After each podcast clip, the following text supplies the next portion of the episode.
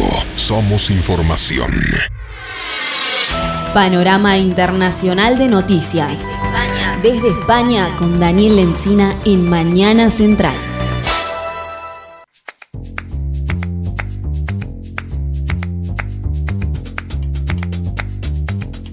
11.40, momento esperado para hablar del panorama internacional con Daniel Lencina. Mariana, tenemos varios temas para hablar con Daniel.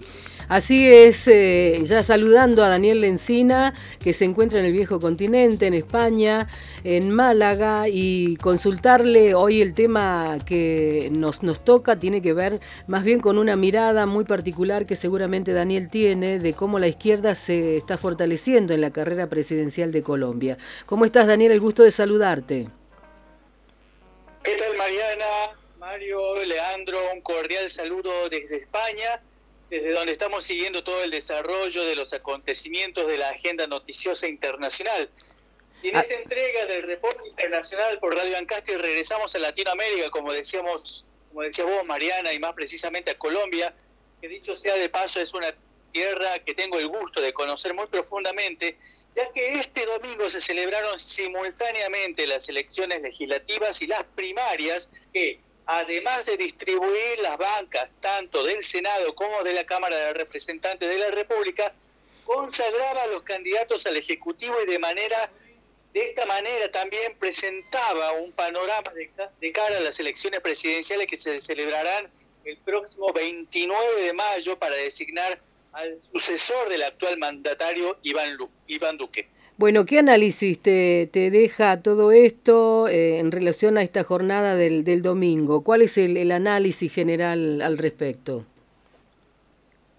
Bueno, Mariana, lo que hay que decir es que quedó suficientemente claro que el dirigente de izquierda, Gustavo Petro, quien aspira a la presidencia de Colombia desde la coalición denominada Pacto Histórico, es el candidato a vencer para las generales de mayo.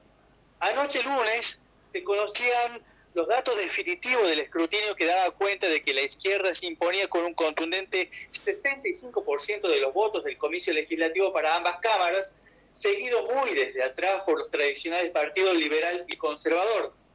Pero además de la mayoría lograda por la izquierda para la conformación del Congreso de la República, se despejaron las candidaturas que competirán por la presidencia en mayo. El mencionado Petro, que ya fue en dos ocasiones candidato, en 2010 y en 2018, en esa ocasión quedó relegado en los comicios en los que se impuso el actual presidente Iván Duque, competirá con Sergio Fajardo, ex alcalde de Medellín y aspirante por el Centro Esperanza, con Federico Gutiérrez, conservador de Equipo por Colombia, y con Ingrid Betancourt por Verde Oxígeno Colombia.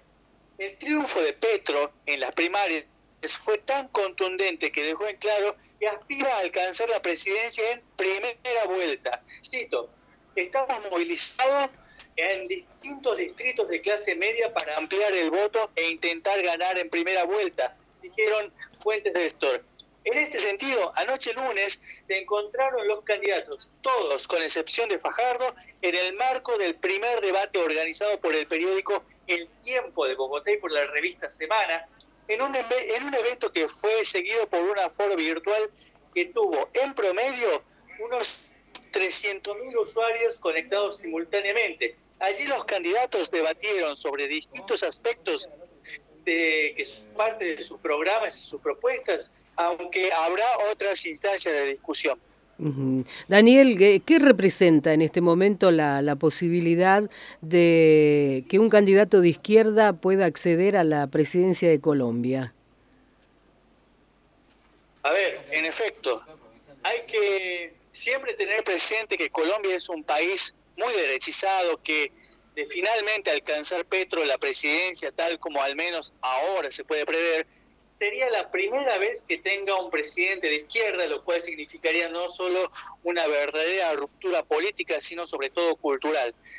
Petro es actualmente senador de la República y ya fue alcalde de la capital Bogotá, pero también hay que hacer mención a su participación en el grupo armado insurrecto M-19, en el que portó el alias de comandante Aureliano, antecedente que no es bien visto por los sectores más radicalmente conservadores de la política y de la sociedad colombiana, siendo este antecedente el motivo por el que fuera apresado y torturado, torturado durante los años 80, época en la que también participó activamente de varios procesos de paz entre el Estado y la guerrilla. Como decía anteriormente, si, bien, si, llega a concretarse lo que parece ser una firme posibilidad de, que Petro alcance la presidencia, significaría una verdadera ruptura cultural en un país históricamente derechizado, pero que recientemente ha evidenciado claros avances progresistas como la aprobación de la despenalización de la interrupción voluntaria del embarazo hasta la vigésimo cuarta semana de gestación. Petro tiene un histórico adversario que no es sino el expresidente liberal Álvaro Uribe Vélez, que fue varias veces acusado de paramilitarismo y otras actividades ilegales, que pese a su imagen desfavorable, es tal vez el político de mayor influencia de Colombia. Muy bien, eh, te, vamos a eh, abstraer de, esta circunstancia ligada a lo que está viviendo Colombia para llevarte nuevamente a, la guerra de Ucrania, porque lógicamente eh, eso nos está golpeando y mucho, y queremos saber cuáles son las novedades que manejas en este momento respecto de ello. Sí, bueno, en efecto, la agenda nos obliga sin duda tomar una breve actualización de lo que está pasando en Ucrania con el ataque y la invasión rusos. Desde esta noche hasta la mañana del jueves, la capital ucrania, Kiev, estará en toque de queda por 35 horas tras haberse registrado esta mañana dos ataques aéreos sobre áreas residenciales que dejaron al menos dos muertos. Esto se produjo precisamente en la víspera de las conversaciones que tienen pactadas Rusia y Ucrania para encontrar una posible resolución diplomática del conflicto, la cual en esta ocasión está prevista en modalidad de videoconferencia.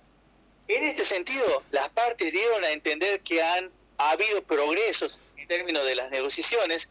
Por ejemplo, el presidente de Ucrania, Volodymyr Zelensky, admitió que su objetivo es lograr una reunión con su par ruso, Vladimir Putin. Cito, nuestra delegación tiene una tarea clara, es la de hacer todo lo posible para que se realice una, una reunión entre los presidentes, una reunión que, estoy seguro, la gente está esperando, dijo Zelensky.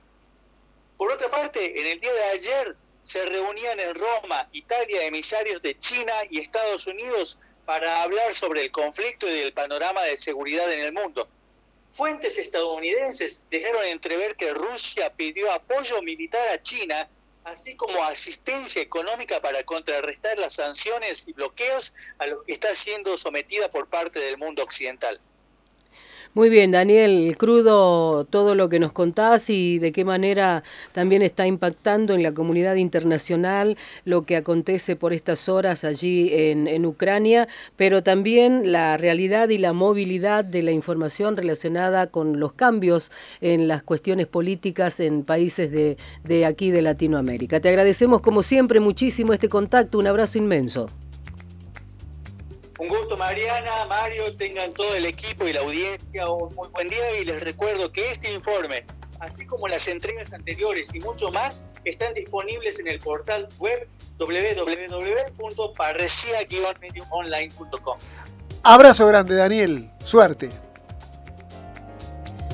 Bueno, aquí el contacto con Daniel Lencina, el columnista internacional en Mañana Central, 11 y 49 minutos. La mañana de la radio.